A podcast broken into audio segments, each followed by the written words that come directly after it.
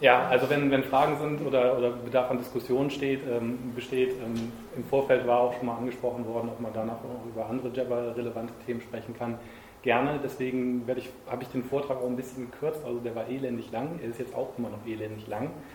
Ähm, aber ich denke, ähm, ich werde ihn auch in einigermaßen schneller Zeit hinbekommen. Dazu noch eine kleine Anmerkung. Ich tendiere dazu, öfters mal zu schnell zu reden. Also wenn ich mal wieder zu schnell rede, einfach mal melden und sagen, bitte langsamer. Wir sind ein bisschen älter oder ähm, ist schon spät am Tag und ähm, wir kommen da nicht so mit. Gerne. Ich weiß, dass es ein Problem von mir ist und ich äh, vertrage auch die Kritik. Ja, ähm, ich möchte mich auch schon mal vor dem Vortrag bedanken. Zum einen, zum einen natürlich bei unseren Gastgebern der Stadtbücherei Stuttgart. Ich finde das super, sowohl als Orga-Pate, der ich auch schon mal war, sowohl als Zuhörer und natürlich auch als Referent, dass wir hier sein dürfen. Das ist eine, eine ähm, super tolle Gelegenheit und ich freue mich da sehr drüber.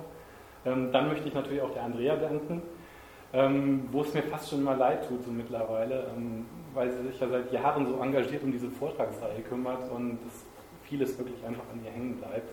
Ähm, heute null hinsetzen, ja. Heute darfst du zuhören. Ähm, aber ich finde, das ist auf jeden Fall ein, ein großes Dankeschön wert. Ich weiß das zu schätzen, sowohl als ähm, Mitglied auf der Mailinglist, als, als jemand, der auch schon mal auf einen Vortrag geht oder auch schon einen Vortrag hält. Ähm, ich finde, das ist auf jeden Fall große Anerkennung wert. Und natürlich bei der Miriam, die hat mir heute den Abend sehr schön äh, erleichtert quasi. Ich brauchte mich um nichts kümmern, außer um den Weg hierher und um die Folien. Den Rest hat sie alles für mich gemacht, stand auch immer sehr kompetent bei blöden Fragen von mir bereit, also von wegen, wie lange darf ich heute eigentlich reden oder gibt es auch ein Glas Wasser? Ähm, hat sie alles super schnell beantwortet. Ja, ähm, upsala, okay. Ähm, kurz noch ein paar Worte zu mir. Wer bin ich eigentlich? Warum traue ich mich heute, mich hier hinzustellen? Ähm, das wichtigste Faktum vorweg, ich bin nur Wahlschwabe. Also ich bin gebürtiger Rheinländer. Äh, ist von der Mentalität her vielleicht ein bisschen anders, aber ich hoffe, wir werden uns trotzdem gut verstehen. Ähm, der zweite wichtige Punkt ist, äh, der macht, glaube ich, einen recht großen Teil meiner Persönlichkeit aus und wäre der nicht, würde ich heute auch nicht so hier stehen. Ich bin ein großer Bastler und äh, da Verstimmern kommt oben, oben dazu, ich muss das Rad ständig neu erfinden. Das heißt, irgendjemand hatte eine coole Idee, dann sage ich, ja, schön, ich kann es aber besser machen oder ich kann es genauso gut machen und dann verstehe ich es auch. Ähm, bei IRC hat es bei mir so angefangen von wegen, ja, da gibt es so, ein Protokoll, das nutzen alle, da gibt es auch Clients, aber ich wollte irgendwie mal äh, auch ein, selber einen Client schreiben, das habe ich mit 14 Jahren das erste Mal getan. Äh, es folgten weitere. Da ist auch, wie ich 16 war, ist so eine kleine Online-Community entstanden. Da hatte ich, glaube ich, in der Hochzeit so 450, 500 Benutzer. Äh, habe das dann irgendwie aus den Augen verloren, weil ich habe da keine Freundin gefunden. ähm, äh, außer normalen Freunden, aber die, die Frau fürs Leben war nicht dabei und irgendwann habe ich auch die Codebase verloren und heute wird es wahrscheinlich sowieso grauenhaft. Im Jahr 2004 habe ich mich das erste Mal mit XMPP, beziehungsweise damals hieß es, glaube ich, noch offiziell Jabber, beschäftigt da so, ah, hier so neue, neue Open Source Community und so Instant Messaging und ICQ-Alternative fand ich eigentlich cool. Ähm, habe ich mir 2004 das erste Mal auf meinem Root-Server, den ich damals bei 1 und 1 hatte, man darf mich dafür nachher steinigen, den gibt es natürlich nicht mehr, ähm, habe ich installiert, hatte ich auch nicht selbst geschrieben, war auch fremde Software, lief super. 2006 habe ich das dann damals mehr blauäugig, aber mittlerweile auf recht, recht soliden Beinen in einen kommerziellen Dienst überführt keine Angst, es ist keine Werbeveranstaltung heute, also ich gehe da gar nicht drauf ein. Wer dazu mehr wissen will, der darf gerne meinen Namen googeln, dann findet man das sofort bei Google. Und ähm, ja, wie das so ist, ähm, ach ja, da fehlen ja sogar Punkte. 2007 habe ich dann angefangen, wirklich so eigene Software auf diesem Dienst zu basieren. Das heißt, ich habe eine eigene, eigene XMPP-Bibliothek geschrieben, die einmal als Client fungiert und einmal als Komponente. Ähm, und äh, seitdem habe ich mich äh, permanent weiterentwickelt quasi auf dem Gebiet. Und der letzte Punkt ist eigentlich 2010 habe ich selbst einen MOOC geschrieben. Das ist eigentlich auch das, warum ich heute hier bin. Ich habe das mal selber umgesetzt und deswegen glaube ich auch darüber reden zu können. Ja, ähm, soviel zum Referenten. Dann will ich auch mal mein Publikum kurz kennenlernen, zumindest so von wegen, wie viel Wissen ist vorhanden.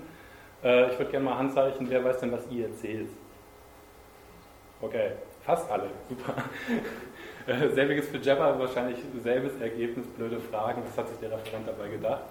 Ähm, wer nutzt denn das produktiv?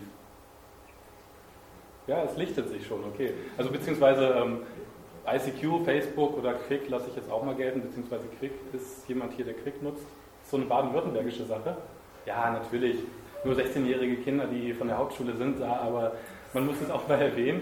Zum einen haben sie heute Geburtstag, die werden zehn Jahre, das finde ich erstmal, respektabel. Und die haben 2010 haben sie auch eine Erweiterung für, für ihren Online-Chat eingeführt, dass man da mit einem Java-Client rangehen kann. Von daher absolut erwähnenswert.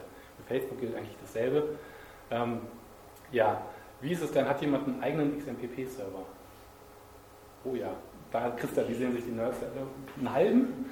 Ähm, Rand, Rand gestreift, nicht mein eigener. Ah, okay. Gut. Ähm, hat denn schon mal jemand Erfahrung mit einem MOOC gesammelt, also mit einem Multi-User-Chat? Das sind bestimmt eJeopardy-Nutzer hier. Nein? Auch gut. Also wenn, wenn ich momentan einen MOOC im Internet sehe, dann ist es meistens eJeopardy oder ähm, habe ich Namen vergessen auf java.org. Ähm, ja, ich hätte die Folien vorher prüfen sollen. Ähm, aber hier sind alle Punkte wenigstens drauf. Ich wollte noch mal kurz ähm, vorankündigen, was, äh, welche Themen wir heute alle streifen werden oder ähm, wie ich mir den Abend vorgestellt habe. Zum, zum kleinen Einstieg werde ich ein bisschen Hintergrundwissen verteilen, ist für die meisten wahrscheinlich so altbacken und dann, wenn wir Kaffee hätten, würde ich ihn austeilen und dann können wir so langsam überspringen. Dann habe ich nochmal konkret so, naja, wie funktioniert, ist eigentlich ein bisschen zu hoch gegriffen, aber ich habe so ein paar Features von IRC gegenüber dem MOOC gestellt, beziehungsweise werde zuerst auf IRC eingehen und dann den MOOC und wer sich es gemerkt hat, der wird dann die Schnittmengen finden oder halt die Unterschiede. Ähm, dann dachte ich so ein bisschen Verkaufsargumente machen, so äh, aus der Sicht eines Endnutzers, also jemand, der es am Ende benutzen soll, und dann natürlich aus der Sicht eines Administrators, wer es benutzen soll, äh, wer es deployen soll quasi. Ähm, dann wollte ich eigentlich auf die Stärken und Schwächen eingehen. Äh, pädagogisch wertvoll sind es nur die Stärken geworden. Ähm, dann kommt eigentlich die, die, die, wesentliche Schwäche des MOOC, ähm, da wo IRC momentan eigentlich noch die Nase voll hat das ist das Verteilen eines MOOCs äh, auf mehrere Server, also Lastenausgleich, Fallback oder Failover. Das kann der MOOC noch nicht wirklich. Da gibt es ein paar Ansätze momentan, die sind noch so in der Entwicklung. Auf die werde ich ein bisschen eingehen. Und dann wollte ich das Ganze mit meiner persönlichen Meinung etwas abrunden, beenden und dann natürlich hoffentlich mannigfaltig fragen. Ja, oh. okay, ähm, was ist der Internet Relay Chat, kurz IRC? Ähm, grob gesagt, es ist ein textbasiertes Chatprotokoll, wird jeder kennen. Wie gesagt, ich, ich werde hier nichts Neues erzählen. Ähm, hat im Wesentlichen den Fokus auf Chaträumen, beziehungsweise im IRC-Terminus sind das Channels. Channel ist halt, ähm, um den Begriff Chatraum einfach mal zu definieren, ist halt ein, ein, Raum, wo sich mehrere Leute, typischerweise mehr als zwei, treffen können und wenn einer was reinschreibt, dann, dann kriegen das halt alle mit. Also das ist eine Point- und Multipoint-Verbindung sozusagen. Ähm, dann kann er noch private Gespräche zwischen zwei Nutzern direkt, sogenannte Queries. Ähm, ich werde es heute nur private Gespräche nennen. Ähm, das ist halt, wenn, wenn man mal unter sich sein will, also wenn man, wenn man ein Face-to-Face, -face, also eine Point-to-Point-Unterhaltung führen will. Ist ja gerade eben schon, schon gesagt worden, ist eines der ältesten Internet-Chat-Protokolle, die es so gibt. Entstanden ist das de facto 1988 äh, als ich noch gar nicht an, an, so Sachen wie Internet gedacht habe, weil ich glaube ich noch gar nicht gedacht habe, doch ich habe schon gedacht, aber so viel nicht, ähm, kam aus dem Bitnet heraus. War sowas ähnliches wie das Internet, mehr, mehr wissenschaftlich, ähm, man, wobei so ähnlich wie das Internet, man mag mich dafür schlagen, aber letztendlich gab es da schon einen Chat und da hat irgendwer gesagt, lasst uns das mal auf die, das Internet hieven und daraus ist dann halt der Internet Relay Chat geworden. War ursprünglich als großes Netzwerk, also als internetweites Netzwerk konzipiert. Das heißt, alle Server waren untereinander verbunden und so, sobald man sich halt mit einem Server verbunden hat, war man halt Teil des ganzen Netzwerks. In den 90ern ist das leider so ein bisschen auseinandergebrochen. Also da haben sich die, die großen hat sich das große Netz in mehrere kleine aufgesplittet. Ähm, da wird auch oft von äh, kriegsähnlichen Zuständen gesprochen, da will ich aber heute gar nicht drauf eingehen. Ähm, ist vielleicht auch mehr so ein Politikum oder so, ich weiß nicht, CCC und Politik, naja, vielleicht, aber ähm, lassen wir das einfach mal raus. Ähm, aber schauen wir uns mal IEC aus technischer Sicht an äh, ist halt eine textorientierte Kommunikation über TCP-Verbindungen, technisches Basic. Ähm, ich habe auch, wie ich 16 war, oder nee, 14, da habe ich auch mal Telnet aufgemacht und so über Telnet ISC gemacht. Kann man machen, muss man aber nicht. Auf jeden Fall versteht man es dann. Ähm, Verschlüsselung ist optional möglich. Ich dachte, ich erwähne es einfach mal. Ähm, damals, so 1988, hat noch niemand, glaube ich, an SSL gedacht, so, so produktiv. Ähm, da waren ja auch E-Mails noch vollkommen unbelastet mit Spam und so, also das ist ja äh, ein anderes Thema, aber selbe Baustelle eigentlich. Die Welt war noch lieb und nett. Hat man nachgerüstet, ist möglich, ähm, aber so wirklich toll möglich ist das nicht. Es gibt auch ein paar Ansätze, um eine End-to-End-Verschlüsselung über IRC zu machen, aber wirklich als Standard etabliert nicht so wirklich. Ähm, das ist auch äh, die Frage des Standards ist bei IRC sowieso so ein Thema. Äh, der war ursprünglich im ERC 1459 spezifiziert, das gilt auch heute noch. Es haben sich so ein, so ein paar Erweiterungen darum herum gebildet, die sind auch zum Teil RFC geworden, aber die sind zum Teil inkompatibel und das eine Netzwerk unterstützt das eine und das andere nicht und deswegen können die nicht miteinander. Von daher habe ich die heute einfach mal ausgeklammert. Ähm, ich werde mich heute im Wesentlichen, wenn überhaupt, nur auf das ERC 1459 ähm, berufen und alles andere streiche ich einfach mal weg, ähm, weil wir bei so Sachen wie, wie Chats immer davon reden, dass mehrere Menschen miteinander kommunizieren wollen und wenn die dann nicht die richtige Sprache miteinander sprechen, dann funktioniert das wieder nicht. Von daher beschränken wir uns auf die Menge, auf die man sich wirklich verlassen kann. Ähm, ja, das IRC-Netzwerk ist von, von Grund auf dezentral aufgebaut. Das heißt, man hat mehrere Server, die sich untereinander vernetzen in sogenannten Hubs und Leaves. Also der wesentliche Unterschied zwischen einem Hub und einem Leaf ist eigentlich ein ein Hub-Server, der hat mehrere Server, mit denen er sich verbunden hat, und Leaf, der hat eigentlich nur einen Server über sich. Aber letztendlich kann man damit riesengroße Topologien aufbauen. Ähm, und es gibt auch konkrete Verhaltensweisen, was bei einem Netzsplit passiert. Äh, Netzsplit ist halt, wenn irgendein Server die Verbindung zu einem anderen verliert und dadurch halt Löcher in diesem Netzwerk entstehen. Ja, äh, da stand noch ein Punkt drunter, genau was bei IRC nicht spezifiziert ist, und das, ich, ähm, das finde ich eigentlich negativ, beziehungsweise für uns Europäer ist es eigentlich egal, aber sobald ein Araber oder ein Chinese in dieses Netzwerk kommt, ist es ein bisschen blöd. Es ist kein Zeichensatz definiert und man kann diesen Zeichensatz dann gegenüber auch nicht mitteilen. Ähm, wie gesagt, für uns Europäer ist es egal, man kann quasi einen Latin 1 Zeichensatz voraussetzen, das heißt, man kann schön Üs und RS schreiben und SZ und das Gegenüber sieht es in der Regel. Ähm, aber sobald es da kyrillisch wird oder so in die Richtung, das funktioniert halt nicht. Man kann das raten auf Kleinseite, aber das kann nicht wirklich verlässlich funktionieren. Ja, mm, kommen wir zu Jabber. Schade, dass die Folien kaputt sind. Ähm, genau, XMPP äh, habe ich mal grob übersetzt. Protokoll zum Austausch von Präsenzinformationen und Nachrichten, Extensible Message and Presence Protocol auf Englisch, ähm, hat so gesehen also es kann natürlich noch viel mehr, aber ich sage mal heute, hat es den Fokus auf Konversationen zwischen zwei Nutzern. Also den Austausch von Messages oder von Chats. Messages, ähm, beziehungsweise wenn ich oben von Chats rede, dann ist es ein Type-Chat. Und wenn ich von Message rede, ist das eigentlich ein Type Normal, aber das sind eigentlich ähm, Kleinigkeiten. Ähm, also wenn mich jetzt jemand auf das ERC festnageln will, dann habe ich das hiermit klargestellt. Ich mache das nur zum Verständnis so. Ähm, die Struktur des Netzwerks ähnelt der E-Mail-Struktur. Was das genau heißt, sage ich auf der nächsten Folie. Ähm, erstmalig spezifiziert worden ist das im Jahr 2004, also quasi 16 Jahre nach IRC, im RFC 3920 und den drei folgenden. Ähm, von dem 3920 gibt es, glaube ich, mittlerweile eine, eine, eine, Erneuerung, die 3920 BIS. Ich weiß nicht genau, was daraus geworden ist, aber so viel Neues war da jetzt nicht drin. Da unten steht, dass es über XEPs erweiterbar ist also dass eine Erweiterung des Netzes ähm, mit neuen Features von vornherein vorgesehen ist. Dafür gibt es eine, Registry und halt ein Gremium, was über diese, diese Modifikation entscheidet. Also die, die sagen, okay, das akzeptieren wir, setzen den Status auf experimentell und jetzt hat sich das so weit entwickelt, dass wir sagen, okay, das ist ein Standardprotokoll, das sollten nach Möglichkeit alle können oder man kann es auch verwerfen oder zum 1. April gibt es manchmal auch ähm, humoristische Erweiterungen, ähm, die dann nicht so ganz ernst gemeint sind. Kann man alles online sehen, äh, werde ich demnächst ähm, ja, steht glaube ich auf der letzten Folie, wo man es kann. Ja, nochmal die technische Sicht. Ähm, ist eigentlich auch textorientiert, also genau genommen ist es XML-orientiert, aber XML ist ja auch Text und menschenleslich und strukturierter Text eigentlich. Läuft ebenfalls über TCP, also da tun die sich nicht so viel, außer halt, dass XML-Objekte ausgetauscht werden. Äh, es hat eine gute Unterstützung für, für, für SSL, die ist von vornherein drin. TLS ist auch mit drin, das heißt, man kann sich quasi mit dem Server verbinden und vorher sagen, gib mir mal das Zertifikat für die und die Domain, die will ich jetzt. Das heißt, man kann auch ein, ein virtuelles Hosting sehr schön, schön ähm, etablieren. Äh, was ich bei IRC ja schon erwähnt hatte, bei, bei, bei Java ist eine End-to-End-Verschlüsselung klar spezifiziert. Da gibt es mehrere Ansätze. Da ist eine, eine OTR-Verschlüsselung, eine, eine GPG-Verschlüsselung erstmal, glaube ich, auch. Also man kann da eigentlich alles nutzen und da gibt es halt klare Regeln dazu, wie das zu funktionieren hat.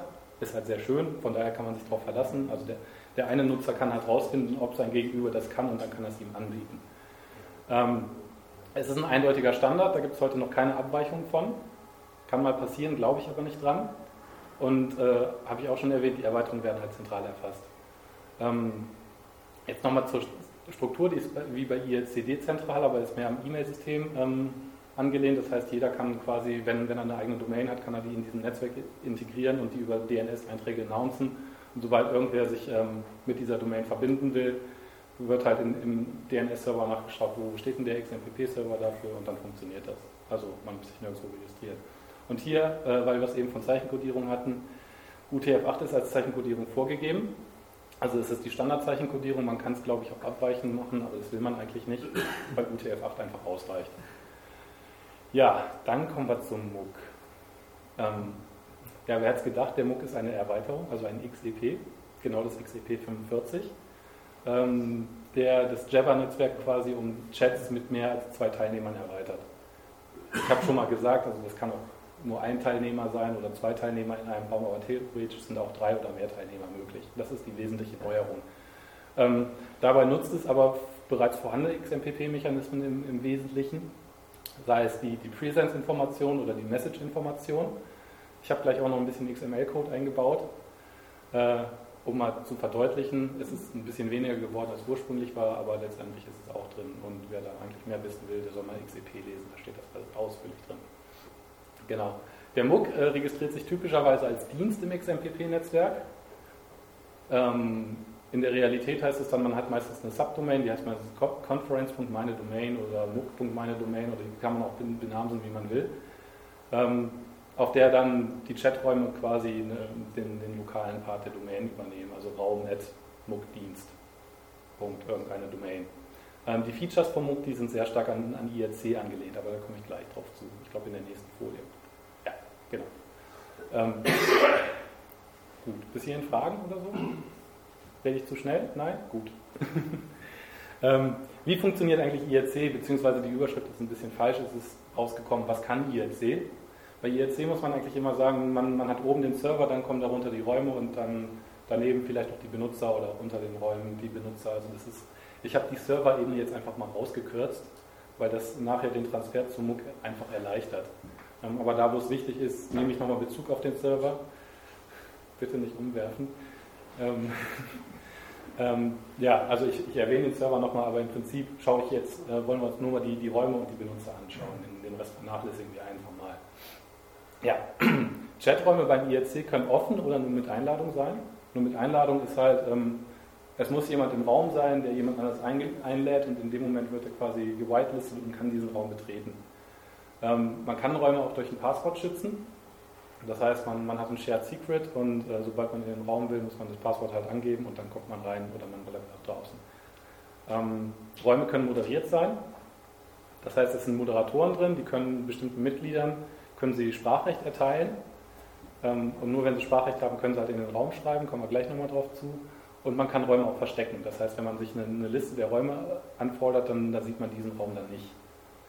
Ähm, Im IRC-Netzwerk sind Räume stets temporär.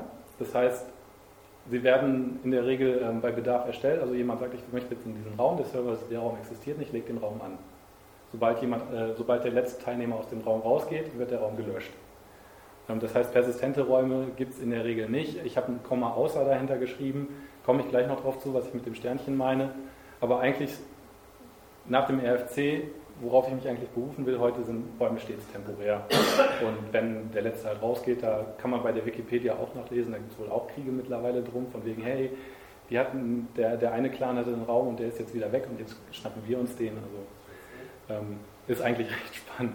Äh, einfach mal Wikipedia lesen an einem, an einem, an einem einsamen Abend bei einem Podkaffee oder so. Genau. Ja, ähm, was können Benutzer besitzen beim IRC im Wesentlichen Rollen? Was, warum ich Rollen schreibe, komme ich gleich noch bei der Muckfolie drauf zu, aber ähm, ähm, ich lasse das jetzt einfach mal so im Raum stehen. Das sind im Falle vom IRC sind das im Wesentlichen zwei Rollen. Das ist einmal die Voice-Rolle, die hatte ich gerade eben schon mal. Das heißt, man ist in einem Raum und man darf in diesen Raum schreiben. Und das sehen dann auch alle. Ansonsten, wenn man die Voice-Rolle nicht hat, dann ist man halt gerade geblockt, dann kann man höchstens flüstern. Also private Nachrichten an andere Leute im Chat schreiben. Dann gibt es noch die, die Operatorrolle. Das sagt eigentlich auch schon alles. Das ist der Administrator des Raums. Der kann, wie gesagt, die, die Voice-Rechte erteilen, der kann Leute rausschmeißen, der kann das Thema des Raums ändern, sowas halt. Ähm, Regeln zur Anonymisierung gelten grundsätzlich serverweit. Das heißt, wenn man sich mit so einem IRC-Server verbindet, dann registriert man sich in der Regel einen Nickname. Der gilt dann auch pro Sitzung, das steht im nächsten Punkt. Und in der Regel steht dann Ad ähm, der IP-Adresse oder dem Hostname, von dem man sich verbunden hat dahinter. Den kann man anonymisieren, wenn der Server das unterstützt. Das macht bei IRC auch Sinn, dass das serverweit ist, aber beim MOOC macht das nachher nicht wieder, äh, wieder keinen Sinn. Aber es, es gilt halt ähm, dann für alles, also man kann das nur pauschal einstellen. Nicknames werden frei pro Sitzung vergeben. Das heißt, äh, wenn ich mich mit so einem IRC-Server verbinde, kann ich mir einen Nickname aussuchen. Und sobald der, der Nickname gerade frei ist, wird die IRC-Server mir in der Regel erlauben, den zu nutzen. Wenn er gerade vergeben ist, müsste ich theoretisch warten, bis derjenige, der ihn nutzt, sich vom Server trennt. Dann könnte ich mich wieder verbinden und einfach seinen Nickname nutzen. Das heißt, da ist kein Mechanismus vorhanden, ähm, der jetzt meinen Nickname schützen würde. Außer, und da komme ich auf das Sternchen zurück, es gibt einen IRC-Dienst, der hier eingreift. Also das hat man so ein bisschen nachgerüstet, das ist auch, glaube ich, in allen IRC-Netzwerken möglich, aber ist mehr, mehr proprietär. Ähm, dass es Dienste gibt, die, die schauen, wer hat sich gerade mit dem IRC-Server verbunden und welchen Nickname hat er den, habe ich den in meiner Datenbank, ist der für jemand anderes registriert. Das funktioniert dann üblicherweise so, dass der mir eine private Nachricht schreibt, so Mensch, dein Nickname ist aber von jemand anderem belegt, äh, schick mir doch mal dein Passwort rüber. Und wenn ich das halt nicht tue, dann kriege ich halt den Nickname weggenommen oder ich, ich werde halt rausgeworfen. Aber das ist letztendlich nur ein Bot, der in diesem Netzwerk aktiv ist und ein paar mehr Rechte hat. Selbiges gilt auch für Räume, also es gibt auch Bots, die einfach Räume offen halten und wenn der Eigentümer des Raums reinkommt, ihm einfach Operatorrechte erteilen. Ähm, aber eigentlich ist das jetzt nicht so im IRC-Standard mit drin. Das hat man mal nachgerüstet, das ist nicht klar spezifiziert. Deswegen finde ich es auch eigentlich nicht so als Feature von, von IRC. Beziehungsweise es ist auch für, für den normalen End-User sehr, sehr schwer zu verstehen. Also das muss der Client einem eigentlich abnehmen und dadurch ist es auch wieder schwer zu automatisieren. Ja, wie funktioniert der MOOC? Auch wieder nach demselben Schema. Was können eigentlich Räume im MOOC? Ähm, hier ist die erste Neuerung, Räume können persistent sein. Das heißt, ich kann Räume registrieren, die sind immer da. Egal, ob jemand drin ist oder nicht. Ähm, wird zum Beispiel sehr oft so, so ein Hilfekanal registriert ähm, oder, oder irgendein, je nachdem, was für eine Organisation. Weiß nicht, beim CCCS könnte man vielleicht einen Presseraum einrichten oder so, wenn die, wenn die Leute dafür affin wären. Ähm, es kann aber natürlich auch temporäre Räume geben hat man dem IRC nachempfunden. Ähm, so ein Raum kann auch natürlich offen für alle sein, das ist die Standardeinstellung, aber man kann sie auch auf Mitgliederlisten beschränken. Das ist eine Neuerung. Also man kann sagen, man kann Mitgliederlisten definieren. Komme ich gleich auch nochmal bei den Benutzerrollen dazu. Und nur die können dann rein. Genauso können hier auch Mitglieder in so einen, so einen Raum eingeladen werden. Also das ist eigentlich ähm, im Prinzip ist hier dasselbe, nur, nur mit ein bisschen mehr Features. Natürlich können Räume auch hier passwortgeschützt werden. Ähm, bei der MOOC-Implementation, die ich geschrieben habe, ist es sogar, da kann man pro Benutzer ein Passwort vergeben, aber das ist eigentlich Implementierungsfrage. Äh, Räume kann man natürlich auch moderieren, man kann sie verstecken. Und hier ist jetzt ähm, das, was ich eben bei serverweiter Anonymisierung hatte. Ähm, der MOOC definiert quasi drei Anonymisierungsregeln. Das ist einmal der anonyme Modus, der halbanonyme Modus und der nicht anonyme Modus. Ähm, ist die Frage, was in, ist in diesem Fall anonym? Also Anonym heißt, man verbindet sich immer mit, mit, mit, einem Nickname zu so einem Raum und alle Leute, die in diesem Raum sind, die sehen die Jabber-ID desjenigen, der sich gerade verbunden hat, nicht. Das ist anonym. Halb anonym ist, wenn, wenn die Administratoren oder beziehungsweise die Moderatoren im Raum die Jabber-ID desjenigen sehen. IP-Adresse gibt es aufgrund des, des, Netzwerks sowieso nicht. Ähm, und nicht anonym, da sehen es eben alle. Und das ist auch eine Information, die kriegt man vorher mitgeteilt, bevor man in den Raum kommt. Also man weiß durchaus, woran man ist.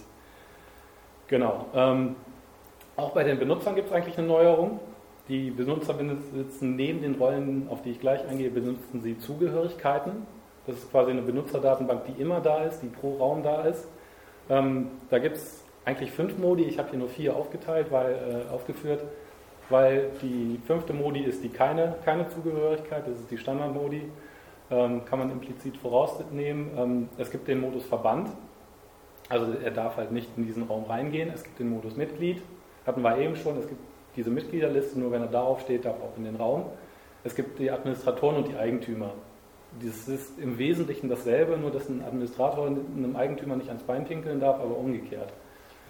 Ähm, also ein Administrator darf keinen Eigentümer rauswerfen, aber ein Eigentümer darf einen Administrator rauswerfen, genau wie ein Administrator auch einen Administrator rauswerfen darf. Ähm, ist vielleicht nochmal so ein, so ein sicheres Fallnetz, dass äh, immer einer da ist, der wirklich die Überhand in dem Raum hat. Ähm, die Roll, äh, genau, die Zugehörigkeiten gelten halt permanent, sagte ich glaube ich schon. Und die Rollen, die gelten wie beim IRC pro Sitzung. Auch hier gibt es wieder keine Rolle, das heißt einfach, der Benutzer ist gerade nicht im Raum.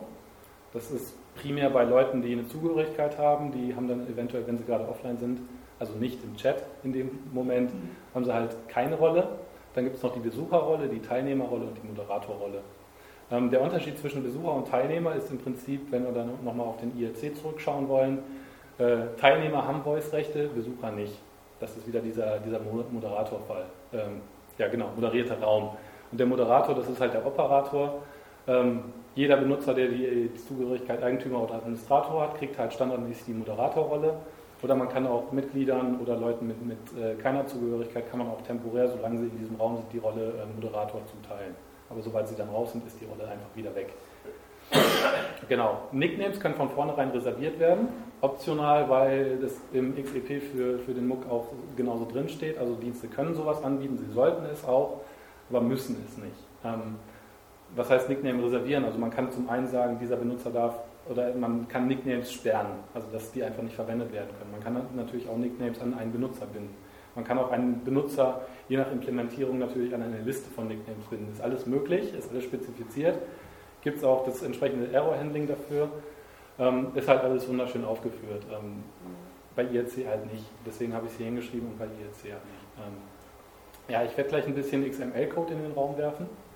Ähm, den habe ich halt gekürzt wegen, wegen der Folie, die ist mir ja eben schon, schon um die Ohren geflogen. Ich bin mal gespannt, wie das gleich aussieht. Ähm, die Informationen über Rolle und Zugehörigkeit eines Benutzers sind immer in den Präsenzinformationen enthalten. Die stehen gleich halt nicht in den Beispielen, weil es einfach dann ein bisschen länger wird. Wer es genau technisch sehen will, der soll halt kurz im Internet schauen. Da steht was drin. Ah, super, es passt. Genau, so ein kleiner Use Case. Ähm, auch für, vielleicht für die Leute interessant, die, die Java als Protokoll schon kennen, also so ein bisschen wissen, wie das auf technischer Ebene abläuft. Was passiert eigentlich, wenn ein Benutzer den Chat betreten möchte? Ähm, letztendlich hat man da gesagt, okay, wir, wir haben Java als Protokoll schon und wir recyceln das einfach ein bisschen. Ähm, und letztendlich Raum betreten funktioniert einfach dadurch, dass der Benutzer eine Präsenz an den Raum schickt. Ähm, der, der User at Domain hier, das bin halt in dem Fall einfach mal ich. Ich möchte den, den Raum als Service betreten mit dem Nickname Bernd. Das heißt, ich schicke den da einfach hin. Der Raum, äh, also beziehungsweise der MOOC-Dienst könnte jetzt schauen, gibt es den Raum schon, muss ich den anlegen, darf ich den anlegen, muss der erst noch registriert werden, ist der Nickname schon vergeben oder ist der Nickname gelockt. Das sind alles, wir gehen jetzt einfach mal davon aus, dass es funktioniert. Ähm, und sofern es funktioniert, äh, schickt der Raum dann mir die Präsenzen aller Benutzer zurück, inklusive meiner eigenen, und würde meine eigene Präsenz noch an alle Mitglieder, die sich im Raum befinden, weiterleiten. Äh, Habe ich gerade mal einfach ein bisschen gekürzt. Also in dem Fall bin ich dann als Bernd in dem Raum und äh, die Miriam ist auch da. Ähm, die Sternchen einfach, weil, weil ich die Rollen rausgekürzt habe, die würden da eigentlich auch noch drin stehen. je nach Raum, Raumkonfiguration oder ich kann das auch in, in, in, meiner initialen Präsenz angeben, würde der Raum mir noch so, so eine Nachrichtenhistorie zurückschicken, wenn es die denn geben würde.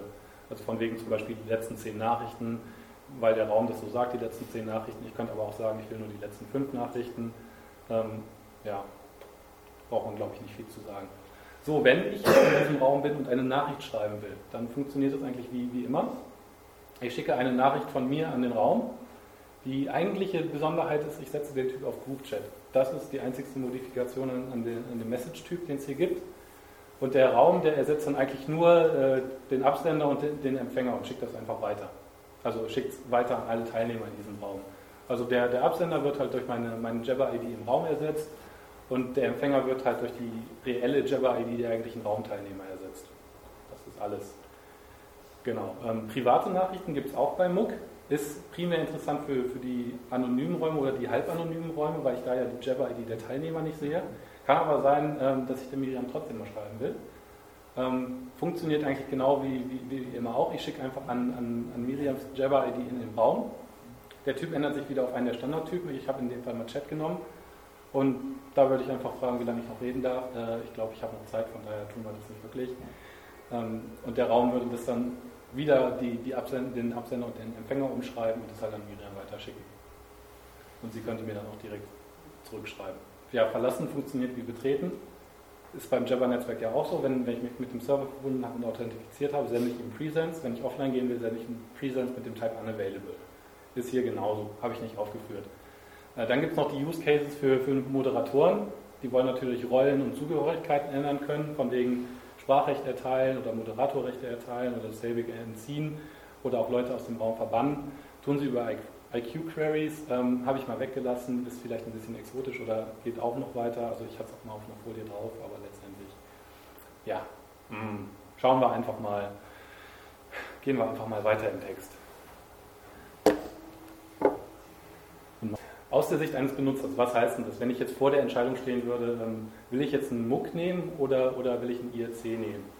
Ähm, den ersten Punkt den kann man mir eigentlich schon fast wieder um die Ohren schlagen. Ähm,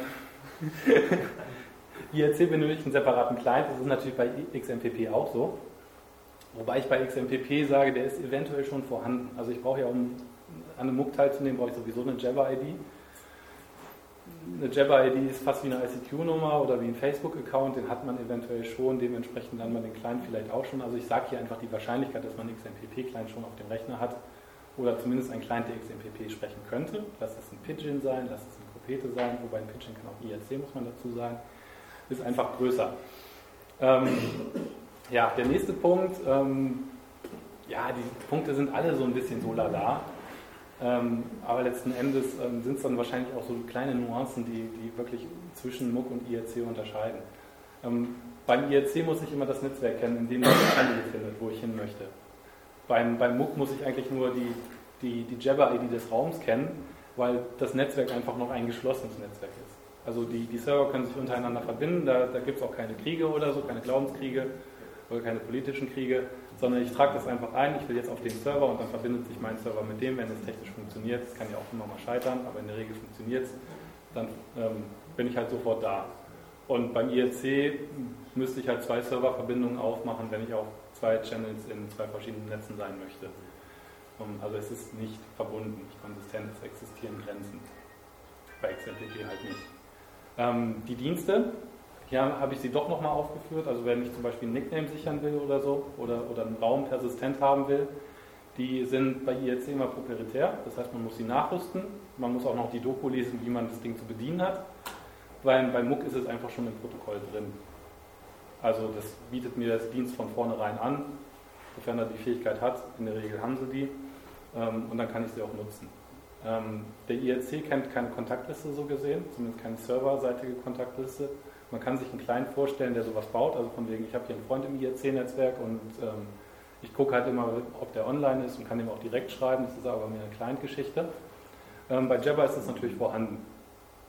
Da ist es ja eigentlich ähm, eine Kernkomponente des Jabber-Netzwerks. Ich kann das aber genauso auch für, für MOOC nehmen. Also ich kann einen Chatraum in, in meinen Roaster implementieren und bin dann, sobald ich online bin, bin ich sofort in diesem Chatraum drin und kriege auch die Nachrichten sofort. Genauso könnte ich mir Leute, also die, die Nicknames von, von Teilnehmern dieses, ähm, dieses Chatraums in meinen Roster tun und so natürlich vorausgesetzt, dass sie immer denselben Nickname benutzen und könnt die dann natürlich auch sofort anschreiben, also beziehungsweise bequemer anschreiben. Ähm, da hinten soll stehen Einladung nur teilweise möglich. Ähm, ist jetzt, den Punkt finde ich fast noch zwiespältiger als den Punkt ganz oben. Ähm, also nicht schon wieder. Und er wird auch nicht gerade davon. Ähm, also beziehungsweise beim, beim IRC-Netzwerk sind Einladungen nur teilweise möglich. Das heißt, ähm, also beim XMPP auch. Ähm, aber ich werde erklären, was, warum ich hier diese kleine Unterscheidung gemacht habe. Ähm, beim IRC-Netzwerk beziehen sich die Einladungen immer auf das Teilnetz, in dem ich mich gerade befinde. Also ich kann wieder nicht über die Grenzen kommunizieren. Es geht eigentlich immer nur um Chaträume. Der Sinn eines XMPPs ist ja, also beziehungsweise von Jabber ist ja eigentlich ein anderer. Der ist ja für diese Face-to-Face-Unterhaltung gedacht und, ähm, und da kann ich halt sagen, die Leute sind sowieso online und ich kann sie in irgendeinen Raum irgendwo im Netzwerk einladen und sie kriegen das sofort und das ist halt ähm, eher so, so ein Unintended-Modus oder so. Also man, man ist nicht explizit da, um, um zu chatten, sondern man, man ist einfach da und man wird dann eingeladen und dann kann man sich das überlegen. Beim IRC ist man in der Regel immer mit der Absicht zu chatten. Ähm, aber natürlich auch hier bei Java wird sich das wahrscheinlich eher in, in eine, ich sag mal, Desktop-Integration bewegen, dass man sowieso immer online ist und dass dann so ein Pop-up irgendwo erscheint. Man weiß ja nicht, da ist ja vieles möglich, ähm, dass sich das dahin. Aber im Zweifel, wer jetzt skeptisch guckt, den Punkt einfach streichen, der ist nicht so wichtig. ja, auch hier ähm, aus der Sicht eines Administrators wieder sehr viele zwiespältige Punkte. XMPP ist halt eine Infrastruktur für alles. IRC ist ähm, mehr auf diese, diese Chaträume ausgerichtet und eher schlecht für reines IM geeignet. Also ich habe immer so die Erfahrung gemacht, wenn, wenn ich einen IRC-Client aufhatte, dann hatte ich den meistens ein Vollbild oder ich hatte ihn sowieso im Terminal offen. Dann immer wenn ich den weggeschaltet habe, dann hatte ich Angst, irgendwas zu verpassen. Ähm, bei Java ist es halt anders, da ist es halt sowieso darauf ausgelegt, dass es nebenbei laufen kann und ich, ich habe eine, eine, Nachricht, wenn, wenn eine Nachricht reinkommt und ähm, überhaupt, wenn ich dann ähm, sage, ich, ich rolle das zum Beispiel in meiner Firma aus, dass, dass die Mitarbeiter untereinander miteinander kommunizieren können, wenn ich das denn gestatten möchte, ähm, dann ist das einfach die, die rundere Sache in dem Moment. Ähm, was natürlich dann auch wichtig ist, ist die Frage des, des, des Rechtemanagement oder, oder welche Räume will ich zulassen. Ähm, beim IRC existiert das ohne die Verwendung von Services. Man kann es natürlich nachreichen, ich kann es nur immer wieder erwähnen, aber ich bin erstmal davon ausgegangen, dass es nicht so ist. Äh, Räume und Rechte existieren nur zur Laufzeit, wohingegen ich bei MOOC diese, diese, Räume, äh, diese Rechte und Räume permanent definieren kann. Ähm, der IRC ist meistens mehr, mehr software-spezifisch, also es kommt auf die Software an, die ich einsetze. Ähm, muss mich dann immer primär durch Config-Files äh, wursteln. Ich kenne auch IRC-Server, die können das so, so, ein bisschen über die Kommandozeile machen. Zumindest kann ich sie über die Kommandozeile neu laden, wenn ich irgendwas an der, an der Konfiguration geändert habe. Aber letztendlich ist es auch bei, bei XMPP oder beziehungsweise bei MOOC ein bisschen runder gelöst. Also es gibt da viele Ansätze. Der MOOC hat die Administration komplett integriert. Die kann ich komplett über, über meinen Java-Client machen. Zumindest C kann das recht gut. Ähm, und die Technik an sich, kann es auch. Also ist dann mehr die Client-Frage. Ähm, und überhaupt hat, hat XMPP auch die, die spannenderen Ansätze, wenn, wenn ich über Data Forms nachdenke, über Remote Procedure Calls, ist halt alles drin. Muss man nur benutzen. Ja, ähm, die Stärken von IRC, erster Punkt. Hm, es ist alt. Finde ich, also da, da lache ich gar nicht drüber. Ich finde, das ist wirklich ein, ein, gutes Argument, wenn man mal über Evolution nachdenkt. Evolution sagt, ähm, die Dinge, die, die sich bewähren, die überleben, alles andere stirbt. Das heißt, wenn jemand so alt wie IRC geworden ist, dann hat er sich bewährt. Muss man ihm zugutehalten, es ist etabliert, es ist weit verbreitet. Also wir haben ja eben die Frage gestellt, wer kennt alles IRC? Haben sich sehr viele gemeldet. Ähm, dadurch, dass es alt ist, gibt es natürlich auch eine breite Auswahl an Kleinprogrammen. Habe ich bei, bei, bei XMPP bzw. dem MOOC gleich nicht erwähnt, aber ähm, da gibt es auch eine ganze Menge, weil es halt gerade in und hip ist. Und ähm, es kann Multi-User-Chats, pri private Nachrichten und Dateitransfers, die habe ich noch gar nicht erwähnt. Wobei die Dateitransfers bei IRC haben bei mir meistens besser als die XMPP-Dateitransfers funktioniert. Das ist aber auch besser. Beides keine Stärke. Nicht? Nein. Okay. Ich kenne Leute, die, die schicken mir lieber über, über eine XMPP kleine Datei als über. Ja, es ist möglich irgendwo. Also. Ja, es ist, äh, es ist definiert. Es könnte möglich sein. Wie funktioniert der Dateitransfer per XMPP?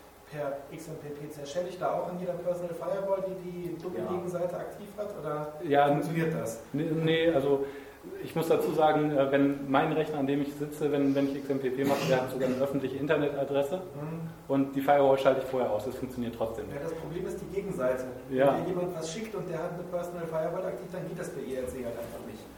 Für Dateitransfer gibt es sowieso Fax.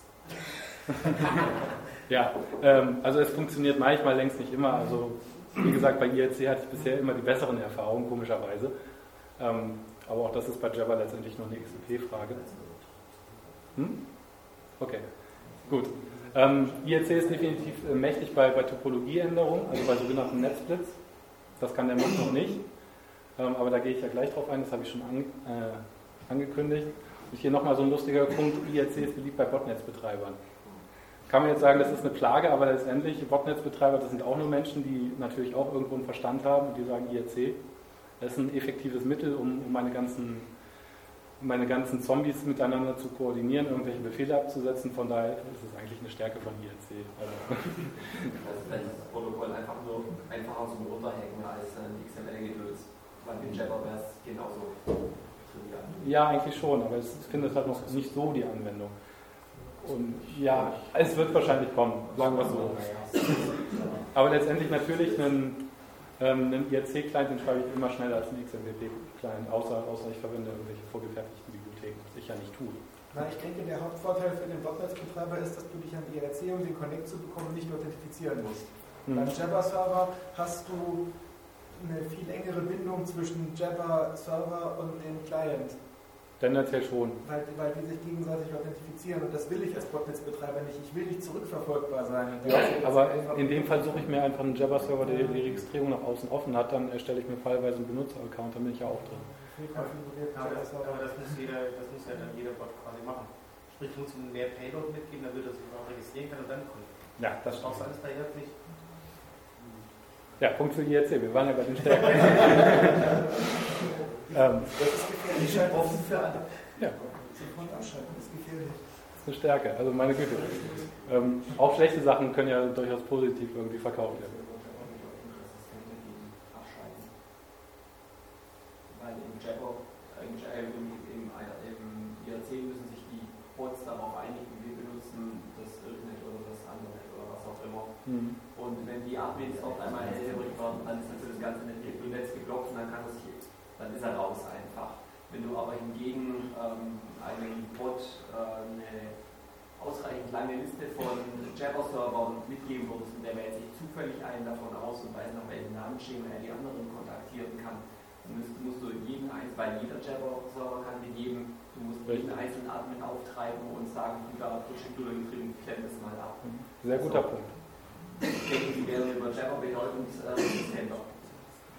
Müssen wir mal schauen, wo wir uns dahin bewegen. Ja. Kommen wir zu den Stärken von, von, von, von Muck bzw. von Jabber. Ähm, den Punkt habe ich jetzt noch nicht aufgeführt, weil der ist noch nicht akut. Wobei ich habe auch genug Domains, äh, die, die einfach eine Registrierung nach außen hin offen haben und äh, wenn man da mal nach einem Jahr oder so in die, in die Benutzerlisten guckt, die sind einfach voll gespammt mit irgendwelchen Bots.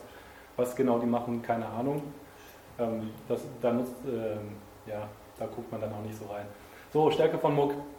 Habe ich eigentlich auch schon eben gesagt, man kann sich mit jeder Jabber-ID ähm, mit so einem Muck-Dienst verbinden. Sofern der Server-zu-Server-Link funktioniert, setzen wir einfach mal voraus. Beziehungsweise wenn ich bei Quick bin, dann komme ich halt nicht raus. Oder wenn ich das, den ICQ XMPP Gateway, sofern es ihn noch gibt, benutze, dann komme ich auch nicht raus. Aber das sind einfach so, so Sonderfälle, die lassen wir einfach mal weg. Ich kann mich halt mit meiner Jabber-ID zu jedem beliebigen Raum verbinden. Ich muss nicht erst das, das Ziel-IRC-Netzwerk aus, auswählen, sondern es funktioniert einfach. Ähm, fairerweise, wo wir eben beim Dateitransfer waren, er hat der MOOC letztendlich auch alle Eigenschaften von XMPP. Das kann der Dateitransfer sein, das kann ein Jingle sein, also so eine Voice-over-IP-Lösung, das könnte ich darüber auch theoretisch fahren, zumindest kann ich da das Handshaking machen. Ähm, die IRC-Services, die ich dem IRC ja eigentlich nicht zugestehe in dem Fall, aber beim MOOC sind die halt standardmäßig integriert. Da hat jemand gesagt, okay, das war eine Entwicklung, die ist vielleicht nicht spezifiziert, aber wir, wir übernehmen die einfach. Von daher finde ich, ist das eine Stärke vom, vom MOOC. Ja, was das für, für Features sind, habe ich ja im Wesentlichen schon gesagt. Zum einen die persistente Räume, die ähm, Benutzerzugehörigkeiten, also quasi persistente Benutzerrollen, könnte man sagen. Und diesen, diesen Nickname-Lockdown, dass man einfach sagt, ich, ich kann den Benutzer in, in der Wahl seiner Nicknames äh, beeinflussen. Ja, ähm, kommen wir zum vorletzten Punkt, ähm, der Schwäche vom MOOC, dem, dem Verteilen des MOOC, dem Distributed MOOC. Äh, momentan ist der MOOC in der Regel noch an, an, eine Domain gebunden. Das heißt, wenn die Domain ausfällt, dann, dann verliere ich auch alle Benutzer, die mit diesem MOOC-Dienst verbunden waren. Weiter kann ich auch keine Lastenverteilung vornehmen. Das heißt, in der Regel ähm, habe ich die, die Last, also die, die Nutzer in dem Raum habe ich immer auf einem Server hängen. Also irgendwie bei, bei 1000 Nutzern oder so ist der Server dann voll. Ich äh, habe jetzt keine Ahnung, wie, wie die existierenden MOOC-Dienste oder wie, wie mein MOOC-Dienst skaliert, aber irgendwann ist da halt immer Ende. Und das schafft man dann wahrscheinlich nur noch, wenn, wenn, man, wenn man einen zweiten Server dazu hängt. Ähm, da gibt es momentan drei verschiedene Ansätze, wobei der dritte, der ist so ein bisschen, bisschen mit, äh, mit, mit, Klammern zu sehen. Äh, warum erzähle ich gleich. Ähm, die sind alle noch im experimentellen Status, wobei der, der dritte hat da auch die Nase vorn. Äh, warten wir aber noch drei Folien ab. Ähm, will ich jetzt mal kurz darauf eingehen. Das erste ist halt der Demug 1. Wieder eine kaputte Folie, schade. Ähm, das Schönste an dem Demo 1, wie ich finde, ist, es ist pro Raum konfigurierbar. Das heißt, ähm, der Benutzer, wenn er einen Raum registriert, kann quasi sagen, ja, der, der, dieser Raum soll auf mehreren Servern verfügbar sein oder er soll es nicht. Also es ist von, von dem Benutzer selbst steuerbar und es ist keine pauschale Geschichte. Beziehungsweise der Konfigurationsmechanismus dafür ist explizit vorgesehen im Standard. Ähm, sobald das dann eingeschaltet wird, findet in der Regel ein automatisches Peering mit anderen MOOC-Domains, sofern bekannt, statt. Ähm, wobei der, der, der, der Master in diesem Setup den, den anderen dann einen lokalen Raumnamen mitteilt. Das werde ich gleich nochmal als Nachteil herausstellen, äh, aber letztendlich ähm, ist es dann auch egal. Ähm, das automatische Peeren kann auch so weit gehen, dass, dass wenn sich jemand mit meinem Raum verbinden will, dass ich bei, bei der Quelldomain des Benutzers anfrage, Mensch, kannst du mit mir peeren, dann ein lokales Peering erstelle und den Benutzer dahin umleite. Das ist halt, dass man dann ähm, von vornherein die Last auf alle Server verteilt, wo, wo es nur geht.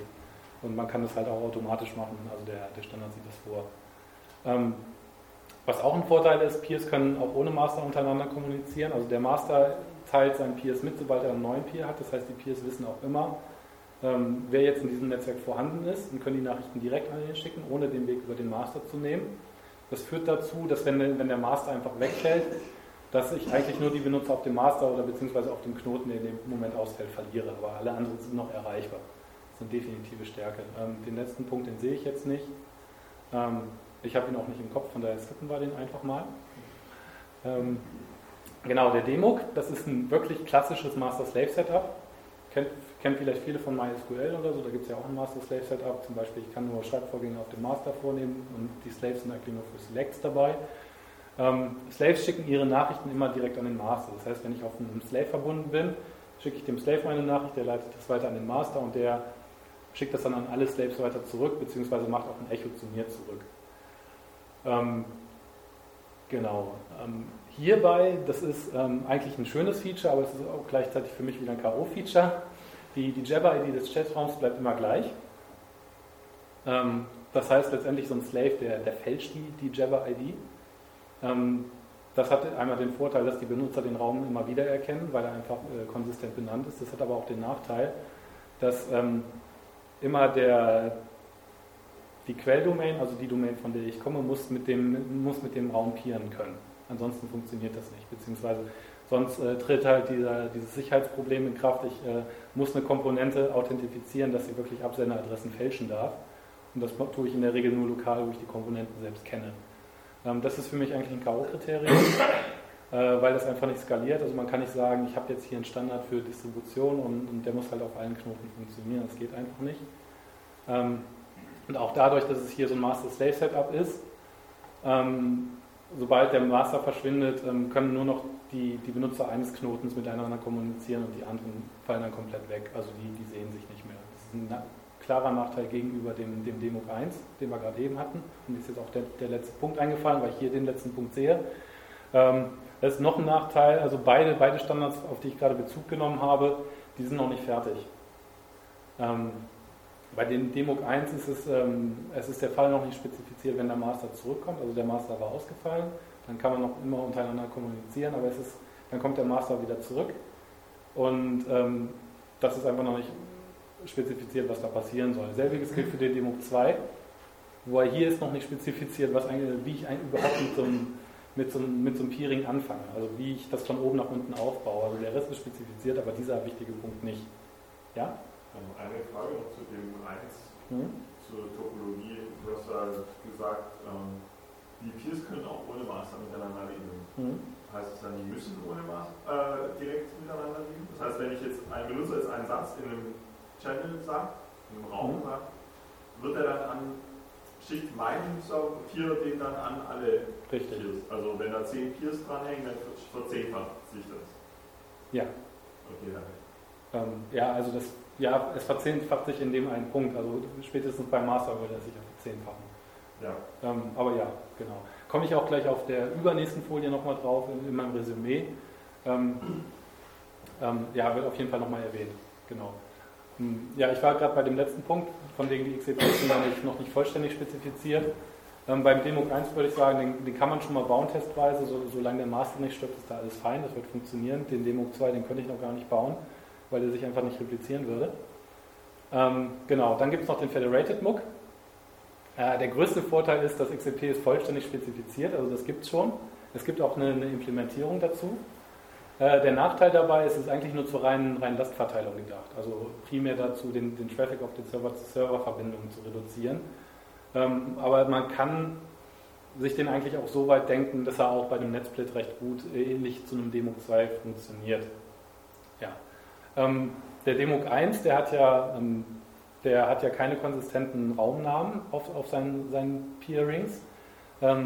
Der Demuk 2, der fälscht die ja, der, der Federated MOOC, der escape die. Also der nimmt einfach die, die Raum-ID vom, vom Master, escape die und setzt einfach seine Domain dahinter. Also aus Raum at MOOC wird in dem Fall Raum slash 40, was de facto ein escaped Ad ist, MOOC at Peer. Das heißt, man kann die Räume eigentlich wiedererkennen. Das ist eigentlich schön. Da kann ein Java-Client eventuell auch aushelfen, wenn man escaped Java-IDs wie ich nicht mag. Ähm, ja, im Wesentlichen. Ähm, dann gibt es noch ähm, den Fire and Forget Modus. Das ist, also letztendlich ist der Federated MOOC genau wie der DMOOC 2 ein Master-Slave-Setup. Also ich schicke, die Slaves schicken ihre ähm, Nachrichten zum Master und der reflektiert sie dann zurück. Der Fire and Forget Modus, der ist im, im FMUG äh, explizit spezifiziert. Das heißt, der, der Peer sagt eigentlich, ähm, Mensch, ich kenne die Nachricht gerade doch, ich, ich, leite jetzt an meinen Master weiter, aber ich, der Master soll sie mir nicht zurückleiten, weil ich die Nachricht eh schon kenne und dann gleich an meine lokalen Nutzer weiterleiten kann. Ähm, ist eine Sache, wo ich sagen würde, das wäre wär bei, bei einem Netzsplit, wäre das eigentlich mm, ähm, ja, das Mittel der Zeit, dass man einfach sagt, okay, ich habe jetzt gerade den, den Master verloren, aber ich kann ja meine lokalen Benutzer auch noch bedienen. Das heißt, man hätte in dem Fall dieselbe Abdeckung wie in die Demo 2, aber man hätte jetzt nicht ähm, ähm, diesen Hickhack mit den, mit den gefälschten Jabber-IDs drin. Ja, so viel dazu. Ähm, genau, fassen wir das mal zusammen. Der Federated MOOC, der ist komplett spezifiziert, ist super, kann man gleich programmieren und äh, eventuell, wenn man eine Domain findet, die das auch kann, kann man auch mit den Peeren. Ähm, DMOC 1 und DMOC 2, die haben wie gesagt ähm, auch diesen, diesen Use Case der Netzblitz, also was passiert, wenn ein Server ausfällt mit drin. Das ist eigentlich wichtig, dass das drin ist. Äh, wobei der DMOC 1 hier natürlich mächtiger ist, weil man einfach äh, in, im Falle eines Ausfalls immer noch die, die größte denkbare Menge an Nutzern abdeckt mit seinen Nachrichten. Fehlt halt nur die Synchronisierung drin. Ähm, beim DMOC 2 und beim FMOC sind, sind die Räume konsistenter benannt, wobei man auch die, die Variante des FMOCs, also ich escape die Räume einfach, die könnte man auch auf den, auf den DMOC 1 übertragen, wo, wo der Master eigentlich den Peers sagt, wie sie den Raum zu benennen haben und wenn das dann die Escape to Jabber ID ist, dann passt das auch wieder. Das heißt, hier wäre auch eine Konsistenz gegeben. Ähm, Nochmal für die Kontrollfreaks unter uns. Ähm, Master-Slave-Setups lassen sich besser kontrollieren. Also man könnte zum Beispiel eher sagen, so ein Master, der, der will immer die Nachrichten filtern. Sei es, dass vielleicht jetzt Stuttgart 21 drinsteht und dann sagt, okay, ich will meine, meine Gemüter jetzt nicht erregen, deswegen lasse ich die Nachricht nicht zu. Äh, lässt sich in so einem Fire-and-Forget-Modus zum Beispiel oder in so einem, ähm, in so einem Setup, wo, wo die Nachricht nicht zwangsläufig durch den Master geht, nicht so leicht realisieren, weil da die, die die Peers, die unten hängen, eventuell diese Filterung nicht vornehmen. Wobei auch da ist natürlich ein XEP denkbar, der einfach sagt, ich, ich definiere jetzt einen Filter in meinem, in meinem MOOC, der sich dann auch ähm, ähnlich wie die Raumkonfiguration nach unten, unten hin repliziert und die, die Peers übernehmen das dann einfach. Ähm, ist halt die Frage, man, man kann sagen, ja, ich will Nachrichtenfilterung aus Jugendschutzgründen oder warum auch immer, oder ich will das, das freie Wort. Äh, da kommen wir wahrscheinlich wieder, wieder in diese Glaubenskriege rein. Ähm, was für mich definitiv raus ist, das habe ich glaube ich auch schon, schon hinreichend begründet, ist der Demok 2. Einfach, das ist halt einfach dreckig gemacht. Zudem ist das XEP unvollständig. Es ist auch noch relativ humoristisch geschrieben. Ich habe ja eben in der Einleitung schon mal gesagt, wer so ein bisschen so einen IRC-Krieg kriegen will, der soll mal das, das XEP äh, zu dem Demok 2 lesen. Ähm, da wird letztendlich so, so eine Geschichte aus dem IRC-Netzwerk erzählt und anhand dessen wird, wird dieses Protokoll zusammengeschrieben. Also ich fand das nicht so toll zu lesen, aber es ist halt so geschrieben und es ist noch experimentell, von daher ist es in Ordnung. Ja, ähm, kommen wir zu meiner persönlichen Meinung. Die ist, glaube ich, schon hinreichend bekannt. Äh, aus meiner Sicht ist der MOOC ein sehr guter Nachfolger für die IRC. Nachfolger in dem Sinn, dass IRC vielleicht obsolet ist oder einfach veraltet. Ähm, das muss man IRC ja auch mal zugestehen oder erlauben oder mir erlauben, dass ich sowas sage. Ähm, wir sind ja auch nun mal in einer Welt, wo, Erneuerung auch Überleben bedeutet äh, oder wo wir uns durch Erneuerung stetig weiterentwickeln. Und ähm, ja, der MOOC ist definitiv eine Weiterentwicklung. Auf der einen Seite ist er nutzerfreundlich. Ähm, das heißt, die, die wesentlichen Funktionen des MOOCs sind, sind einfach klar definiert. Ich kann sie in einen Client einbauen und er kann sie den Benutzern verständlich darstellen. Bei einem IRC, wenn ich da mit, mit einem Service flüstern muss irgendwie, um, um meinen Nickname zu behalten, das ist halt nicht so wirklich schön gemacht. Das ist möglich, ähm, aber es ist nicht schön. Ähm, die wesentlichen Features aus dem IRC-Netzwerk sind übernommen worden, bis halt auf diese Netzblitz oder wie verhalte ich mich, wenn ein Server flöten geht oder wie, wie kann ich Lasten verteilen. Ähm, das kommt halt noch, da, da wird halt dran gearbeitet, das ist absehbar, dass das kommt, aber alles andere Wichtige ist drin, es geht sogar noch ein Stückchen darüber hinaus. Ähm, das Netzwerk kennt diese klassischen IRC-Grenzen nicht, also von wegen hier ist das IRC-Netz zu Ende und daneben fängt das andere an. Ist halt schade, dass es passiert ist in den 90ern, aber de facto ist es der Ist-Status und es ist da auch kein Ende absehbar. Im Gegenteil, also ich habe auch schon meinen eigenen IRC-Server betrieben, der war halt wahnsinnig klein, brauche ich auch gar nicht sagen, weil ich hatte niemals 10.000 Benutzer, vorher ist IRC, glaube ich, lachhaft. Ähm, genau, und das ist halt dieser standardisierte Entwicklungsprozess. Also es kann jeder daran teilhaben, jeder kann, kann die Software selber schreiben, jeder, jeder kann sich in den Entwicklungsprozess mit einbringen, was vielleicht ein bisschen schwieriger ist, ähm, aber es ist möglich. Ja, für mich ist IRC auch so, so eine nostalgische Sache irgendwie geworden. Also ich hoffe, ich, ich gebe jetzt nicht zu viel von mir preis, aber ich war letztens bei Saturn und lief so durchs Regal und habe so eine Blümchen-CD gesehen. Die habe ich auch gekauft. Nicht, nicht, weil ich Blümchen gern hören würde, einfach weil es ein Teil meiner, meiner, meiner Jugend ist. Und ich habe diese CD nur gekauft, die steht jetzt bei mir im Regal, ich habe sie nicht gehört, aber immer wenn ich diese CD sehe, fühle ich mich. Das Medium CD oder Blümchen? Das Medium CD. Jasmin Wagner singt. Ähm, grauenhaft, aber es ist halt, ich fühle mich zehn Jahre jünger, wenn ich diese CD sehe. Ja, schon, aber auch ich, ich fühle mich langsam auch alt. Ähm, stimmt, ich habe mein Alter gar nicht gesagt, aber äh, ist ja auch nicht so wichtig. Ich sehe hoffentlich noch jung aus, ab und zu werde ich über 30 geschätzt, ich bin noch unter 30. Ähm, ja, für, mich ist IRC zählt genauso wie diese Blümchen-CD, das war ein Teil meiner Jugend, das ist schön anzusehen. Ich erinnere mich auch gerne an die Zeiten zurück, es waren tolle Zeiten. Ähm, aber es ist nicht mehr so, also wenn, wenn ich so was IRC-Client ähnliches sehen will, dann kann ich vielleicht auch das Template in meinem XMPP-Client ändern. Da sieht das genauso aus. Und die Features sind sowieso drin enthalten. Ja, äh, so viel zu meiner persönlichen Meinung. Ich dachte, ich hänge mich noch ein wenig weiter aus dem Fenster. Ähm, und zwar meiner Meinung nach ist, ist Java bzw. XMPP sowieso die Zukunft. Ähm, also wenn es um Messaging oder um Chat oder auch um, um irgendwelche Vernetzungen geht, ähm, einfach weil sich dieser XML oder XMPP-Standard super ins moderne Web oder hier im Easter Hack war es glaube ich Web 2.0 oder höher, das fand ich sehr schön, genannt. Äh, da integriert es sich einfach perfekt. Es gibt zum Beispiel auch äh, zwei XEPs, die sich ähm, mit einer quasi Browser-Anbindung, so ähnlich Ajax, beschäftigen. Das ist einmal das Java HTTP Polling. Das ist eigentlich schon obsoletet, aber eigentlich lebt es immer noch. Das ist immer noch nutzbar. Viele Dienste bieten das auch an. Dann gibt es noch den Bosch. Den möchte ich mal nicht in Langform aussprechen, weil ich mich da immer verhaspel. Den habe ich vor zwei Wochen im Zug gelesen, der ist auch sehr schön. Dadurch kann man zum Beispiel einen XMPP-Client mit einem Browser bauen. Das ist halt super. Also man, man braucht nicht mehr so groß diese Client-Software, sondern man sagt einfach, ich habe hier eine Webseite, die implementiert das über ein JavaScript. Einfach weil, weil ich, weil ich XML-Queries an, an, den, an den Server schicken kann und kriege XML-Antworten zurück und kann die mit JavaScript bearbeiten. Wenn man dann noch so an Publish Subscribe, das XEP60 oder den Personal Eventing Protocol, den 163 denkt, und das dann mit dem One Social Web, was jetzt einen Ansatz von Vodafone gab, es gibt glaube ich noch andere, ähm, aber dann ist das schon dieser XMPP-Standard eine sehr starke Konkurrenz für die Facebooks und Twitters dieser Welt. Ähm, ich bin dann auch so weit, dass ich eigentlich sage, vielen Dank Herr Zuckerberg für die Idee. Ähm, die haben wir jetzt aufgegriffen. Facebook darf jetzt eigentlich von der Bildfläche verschwinden. Wir bauen das jetzt einfach selbst in unserer Open Source Community und vernetzen uns dann selbst, haben haben, haben unsere Daten selbst unter Kontrolle, solange die anderen sie nicht speichern. Und äh, da ist XMPP eigentlich der Weg, der, der da ähm, ja, quasi den Weg hin ebnet. Ja, dementsprechend bin ich auch fertig. Ich habe nicht auf die Uhr geguckt, ähm, aber ich denke, ich bin in der Zeit geblieben. Ähm, ich danke für die Aufmerksamkeit. Ich freue mich, wenn es jetzt noch Fragen gibt. Ich habe da noch mal kurz xmpp.org/extensions hingeschrieben. Also xmpp.org ist halt ähm, ja, die XMPP-Seite, mehr technisch lastig. Es gibt noch Java.org, glaube ich, wobei die ändern auch ihr Layout wöchentlich irgendwie und ich weiß nicht mehr so ganz. Also ich fange immer bei xmpp.org an und Extensions, da sind halt die ganzen XCPs aufgeführt. Es gibt auch noch Webseiten, wo Server-Software aufgelistet ist, dass ich einfach mal einen Server selbst installieren will. Es gibt natürlich auch eine Seite, wo Clients aufgelistet sind, wer, wer einen XMPP-Client braucht und noch keinen hat. Kann da finden, meine E-Mail-Adresse, ähm, will sich jemand notieren oder ansonsten gleich fragen. Genau, und ansonsten würde ich sagen, wenn Fragen bestehen oder Bedarf an Diskussion, ich sehe schon die erste Hand, da können wir da jetzt gerne einsteigen.